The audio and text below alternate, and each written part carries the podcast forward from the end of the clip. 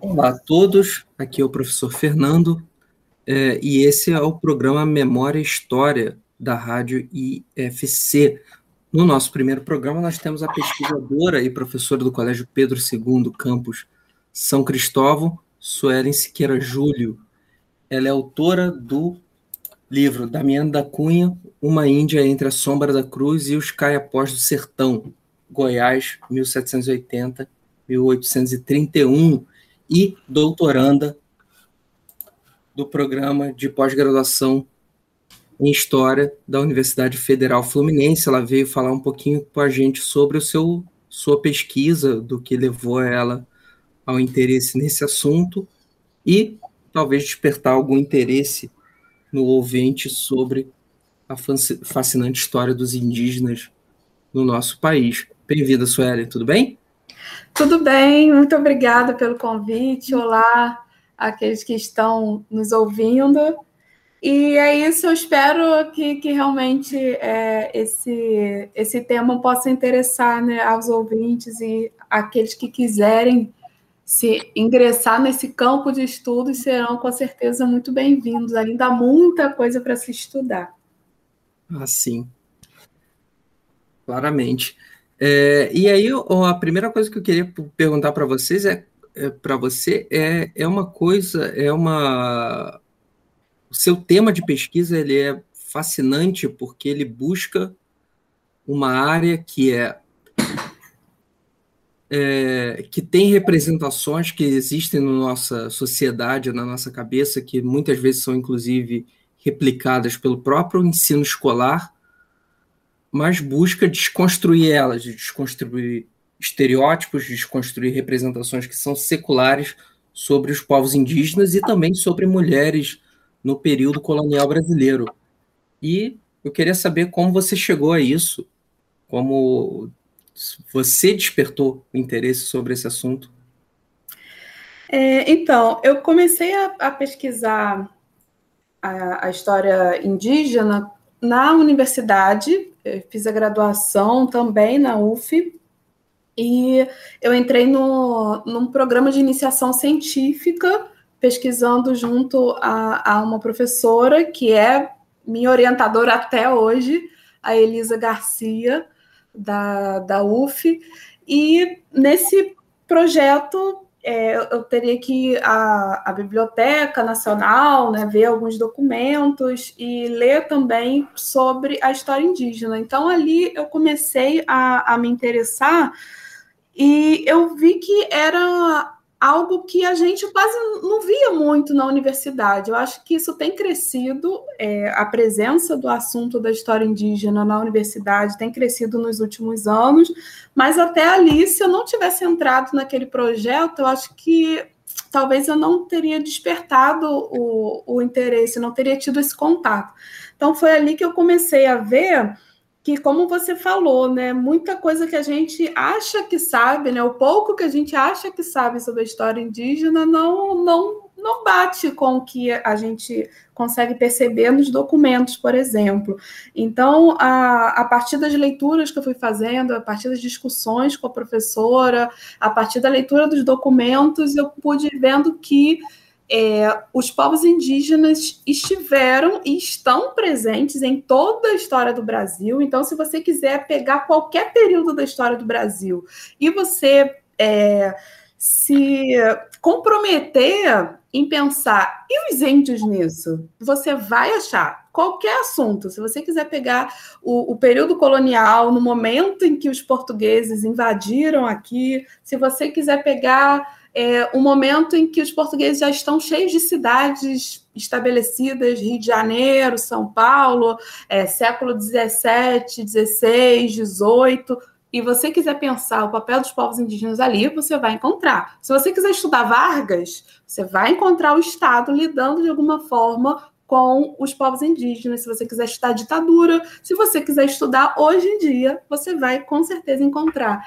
E encontrar pessoas, pessoas e povos indígenas que são variados, que têm capacidade de ação. Então, acho que o maior ganho que a, a história tem é, obtido quanto ao estudo dos povos indígenas hoje é ver essas é, vê-los né, como como pessoas capazes de ação e não sujeitos passivos, né, que estão ali tão somente sofrendo, que não têm capacidade de entender o mundo dos brancos, que estão fadados a desaparecer. Nada disso é verdade. A própria existência de é, mais de 300 povos indígenas só no Brasil hoje é, a existência de duzentas e tantas línguas faladas por, esse povo, por esses povos mostram que eles são muito capazes de ação, de organização, de resistência, de recompor as suas identidades, apesar de todas as tentativas que de fato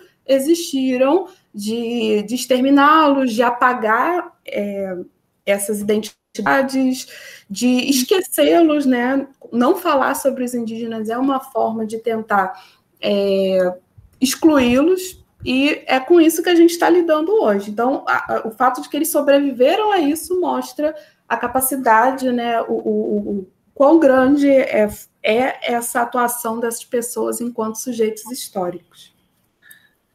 Não, legal. E como você chegou a, a, a essa pessoa em particular da sua dissertação de mestrado, do livro Damiana da Cunha, a própria Damiana da Cunha, como você chegou a esse tema específico e por que ele é importante nessa ideia de você tra é, traduzir a ação indígena como algo ativo e como algo presente na história que não deve ser apagado, que foi tentado ser, que tentou se apagar também ah, do nosso passado, da nossa memória.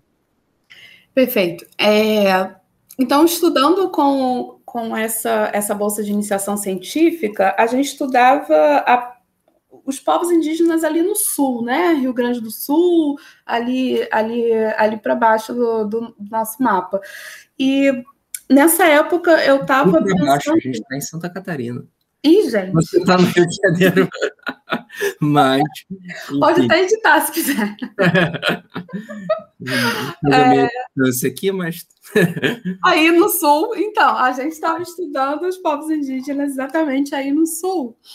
E é, eu estava procurando na época um tema sobre. para que eu pudesse fazer minha monografia na época. É, e aí eu comecei a pensar. Quando eu entrei na universidade, o meu primeiro interesse foi estudar a história das mulheres. Uhum. E aí eu comecei a pensar: ah, já que eu comecei a me interessar nesse assunto de história indígena, então nada melhor do que unir as duas coisas. É, estudar a, a continuar na história indígena e aí estudar mulheres indígenas. Então eu fui e conversei com a minha orientadora, Elisa, e ela falou: olha, tem um, um, um assunto aqui ótimo, né? Que existe um artigo de uma, uma historiadora chamada Mary Karash, que ela estudou, ela fez um artigo sobre uma mulher, mas eu conversando com o professor, o Ronaldo Vanfas, que também é, era da UF na época, né? É, o Ronaldo Venfes disse que isso aqui daria um ótimo, uma ótima dissertação. Então, quem sabe você não se interessa em estudar a Damiana da Cunha, que, é, que foi uma liderança indígena em Goiás. Então, aí eu comecei a ler sobre a Damiana da Cunha, e no primeiro momento eu me interessei mais em tentar estudar é, os indígenas com os quais a Damiana lidava. É, mas aí eu fui lendo e eu fui percebendo que realmente ali tinha um, uma discussão que era interessante de se fazer, é, que a Damiana era uma liderança indígena é, em Goiás, que atuou em Goiás no século XIX, no início do século XIX. E aquilo foi, para mim, no, no momento, uma grande novidade, assim, porque no, é, nunca tinha parado para pensar nisso, de que pudesse existir é, alguém que, como a, a Damiana da Cunha, conseguiu, o, o, inclusive, o respeito das autoridades de Goiás na época. Então, a Damiana ela atuou é, atraindo né, pessoas do, do povo dela, que a Damiana era uma caiapó. Rapidinho, você, depois você pode editar, certo? É só para saber se eu continuo ou não. Ai, meu Deus. Continua. Era só para saber se eu continuava falando sobre ela ou se você ia perguntar. Desculpa. Pode continuar falando sobre ela, sem problema. Uhum. É, então, é, a Damiana da Cunha era uma mulher indígena, caiapó, que atuou como uma liderança política de que forma, né? É, às vezes, assim, na forma como a gente aprende a história, parece que os portugueses chegam, eles se instalam ali no século XVI e acabou, né? Agora eles estão dominando todo o território brasileiro, esse mapão que a gente tem aqui, acabou. E isso não é verdade. estão permanentemente fugindo para o oeste e para o norte também. Né? Exatamente. Ou eles estão sendo destruídos logo de cara, ou os indígenas estão fugindo. E isso não é verdade no século XVIII né, e no século XIX, largas porções de terra aqui do Brasil não estavam sob controle dos portugueses e nem depois do próprio Estado brasileiro. Isso aí é, é esse domínio né, sobre os territórios indígenas, sobre esses povos, é algo que vai é, é um processo que leva séculos. Hum. Então, quando os portugueses. Até a forma de Estado ocidental que o que os portugueses e depois os brasileiros vão tentar aplicar é diferente do que eles pensavam aqui como governo, né? Então, você simplesmente fazer uma pinha ali com, com um cruzado não significa que você domine efetivamente a área. Exatamente, exatamente. É, eles chamam aquilo né, de América Portuguesa, de, de capitania de tal, de tal, mas quando você vai lá, esses territórios são, é, muitos deles, estão dominados por indígenas, como os caiapós, que por muito tempo é, não, não estiveram sob domínio dos portugueses e resistiam de várias formas, né, inclusive é, armados, né? É, então, a ideia do, dos portugueses ali no século XVIII para Goiás era ocupar de fato aquele território e submeter essas populações. Mas as autoridades foram percebendo que só uma política de violência não não estava dando certo, porque uhum. é, tanto esses povos tinham capacidade de resistir, como também os povos indígenas faziam parte é, da, da política portuguesa naquele momento, faziam parte é, de pessoas do, do, projeto de tornar aqueles indígenas súditos. Ou seja, se você elimina aquelas pessoas todas, mesmo que isso fosse possível, eles não estavam conseguindo. Se você eliminasse todos aqueles índios de uma vez só, quem ia trabalhar nas, nas lavouras, né? Quem, é, quem ia ocupar aquele espaço para que outros europeus não tomassem posse da, daqueles territórios, quem uhum. ia? Então, na verdade, os índios faziam parte do projeto de ocupar aquele lugar. Só que deveriam ser índios submetidos, ou seja, que se tornassem cristãos, que estivessem trabalhando, etc. Então, era esse é o contexto em que a Damiana viveu. Então, a Damiana, lá para 1780, ela devia ser uma criancinha de um ano, é, um, um, um, bebê né, de colo. E nesse momento, 1780, os é, caiapós, o povo do qual ela era, aceitou, uma parte desses caiapós aceitou ir viver perto dos colonizadores, num local que as autoridades é, designaram que se chamava o aldeamento. Então, os aldeamentos eram espaços que os portugueses assentavam determinados indígenas e eles teriam que passar a viver ali. Mas aí vem a pergunta, né? Pô, por que, que esses caiapós, esse grupo, aceitou ir viver entre colonizadores se ah, que eles vão ter que trabalhar para os colonizadores, que eles vão ter que aprender o idioma português, que eles vão ter que usar roupas, que eles vão ter que se converter, é, vão ter que casar, né, como uma família católica e tal. Adquirir novos nomes também, né? Adquirir nomes, né? Tanto que a gente não sabe qual é o nome Caiapó da Damiana. É, é isso que eu ia perguntar. Ela, ela veio como uma menina e ela recebeu o batismo ainda muito pequena como Damiana da Cunha. E esse da Cunha é o sobrenome do governador de Goiás, Luiz da Cunha Menezes, que se tornou padrinho da Damiana. Então, uhum. por, que, por que isso? Nesse momento, os caiapós, apesar deles é, estarem é, nessa luta contra, com, com os portugueses e tal, é, chegou uma hora em que eles estavam sofrendo ataques combinados, tanto do, do governo de Goiás como de outras capitanias né, é, vizinhas, como Mato Grosso e tal. Então, eles estavam sofrendo ataques combinados. É, a presença cada vez maior de portugueses ali trazia doenças. Então, teve, por essa época, uma epidemia de varíola é, então, eles vão sendo enfraquecidos. Os seus territórios de caça estavam cada vez mais com presença desses indesejáveis europeus por ali. Então, nesse momento, os caiapós se veem numa posição em que, de repente, aceitar essa proposta de serem aldeados era um, como a gente fala, um mal menor. Uhum. Então, no aldeamento, eles teriam é, comida é, garantida, né? um território que estaria é, que eles poderiam usufruir desse território e eles não poderiam ser escravizados.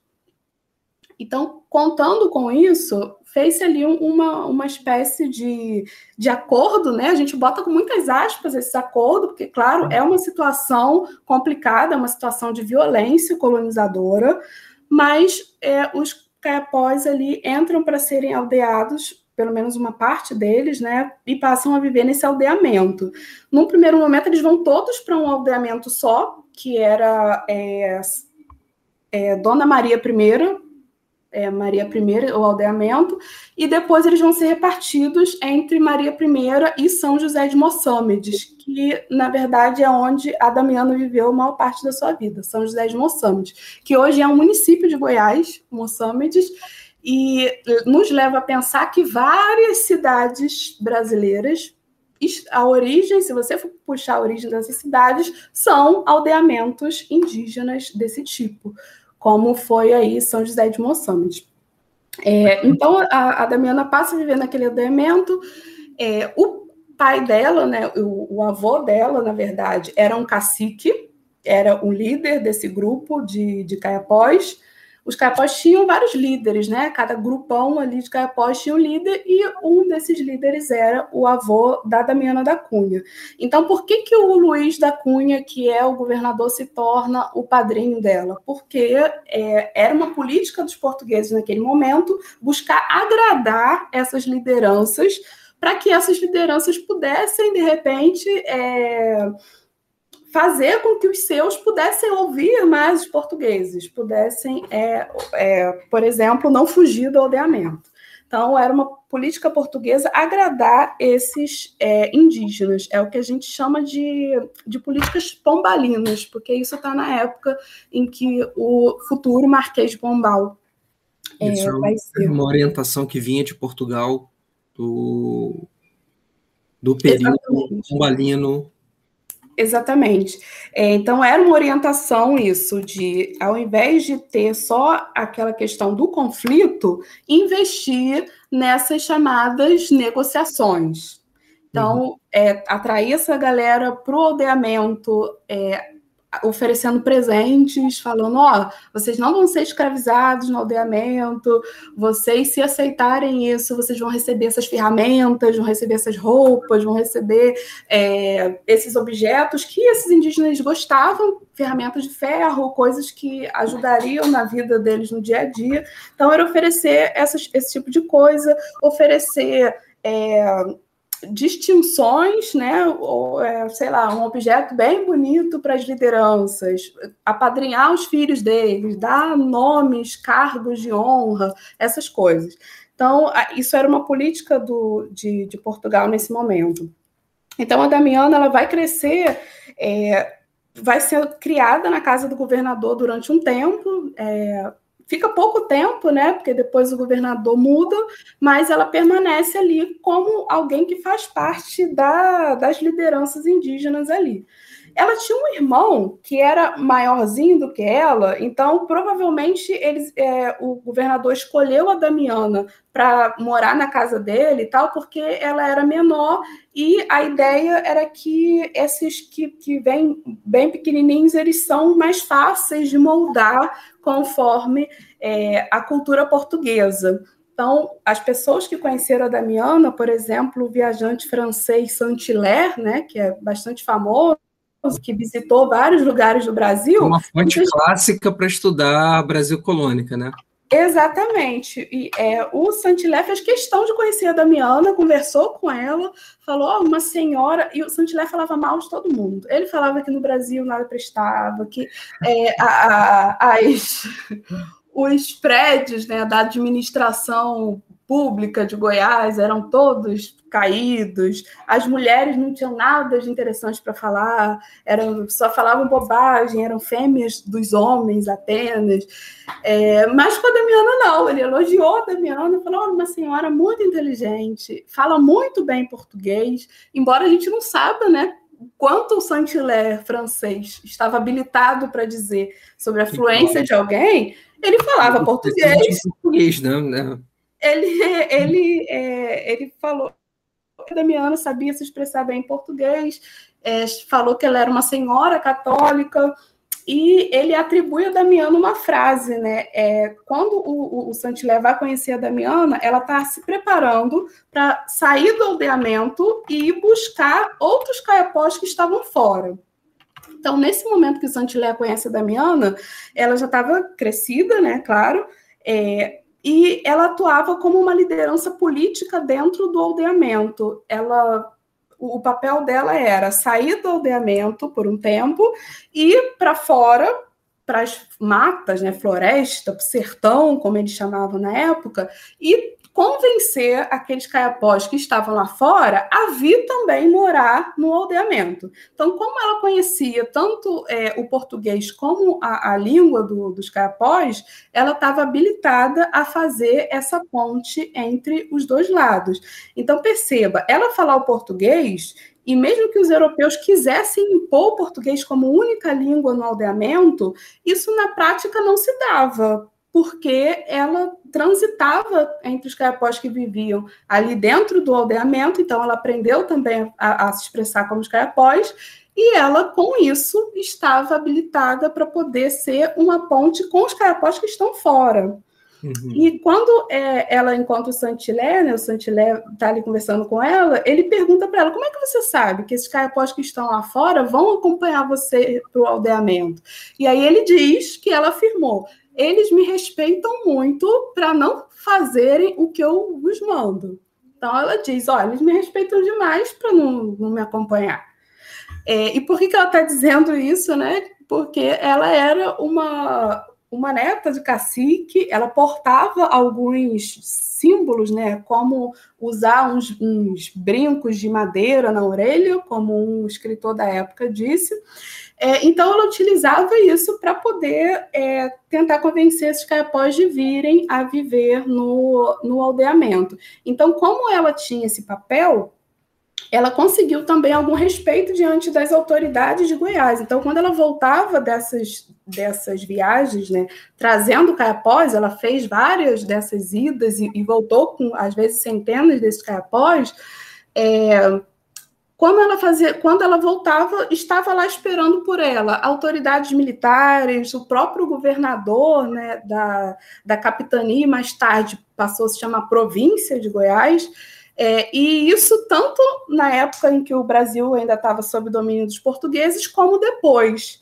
Para a gente ver que muitas vezes, quando a gente fala assim, ah, agora é o Brasil Império, é, esse aqui era o Brasil Colônia, agora é o Brasil Império, mudou tudo.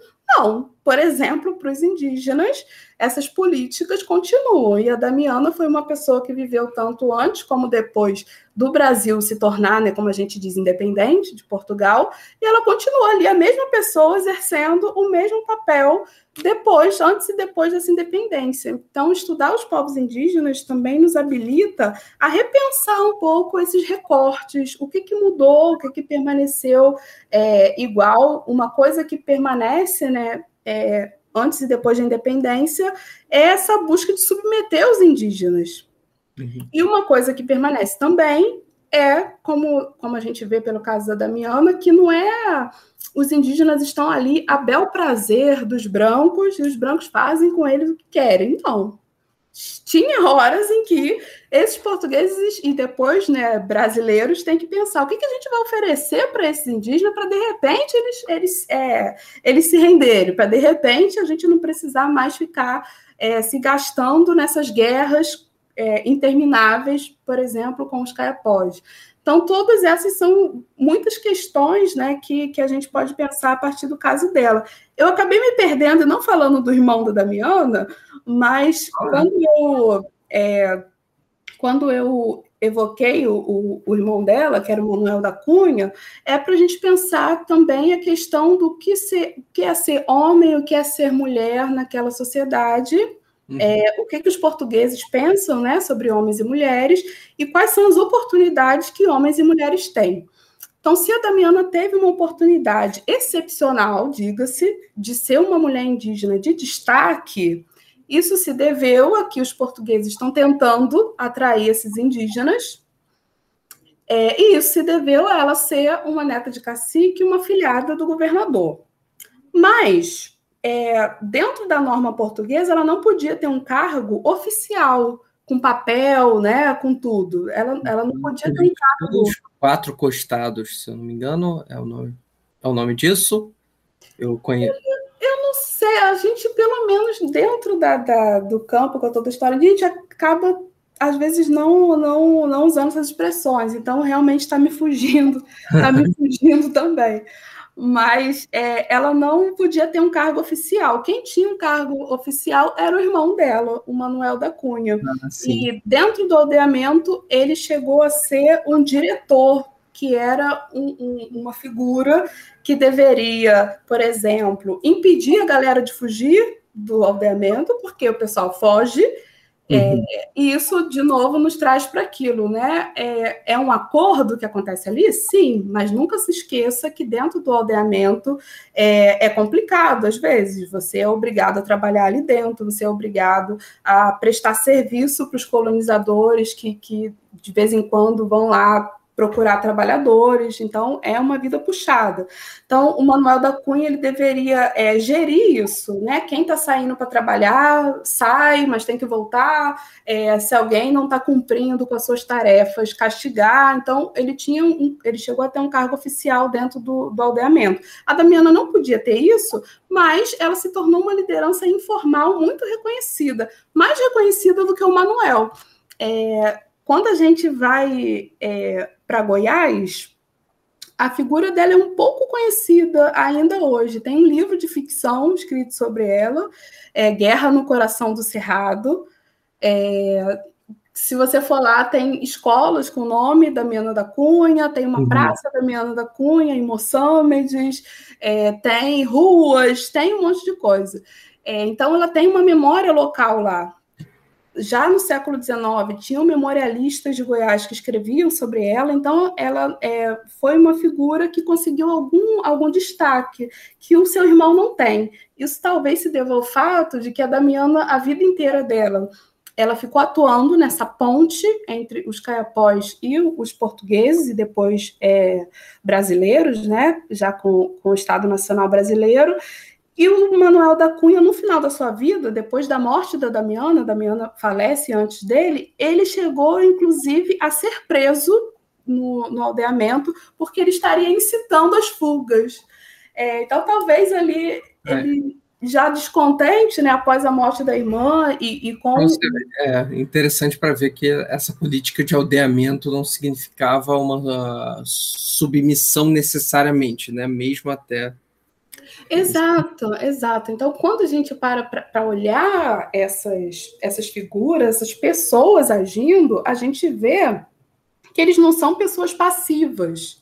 Uhum. É, não é assim, né? Está garantido que eles, que eles se renderam, que eles vivem aqui e agora vão ficar aqui. Não, o próprio cara, o Manuel da Cunha, que chegou a ter um cargo é, que estava acima dos outros, dos outros indígenas, a ideia dos portugueses, inclusive, era criar essas, é, fortalecer essas hierarquias entre os indígenas. É, então, ele ali chegou um momento que falou: não quero mais isso, e acabou sendo preso, né, ficando preso do, durante um tempo por conta disso.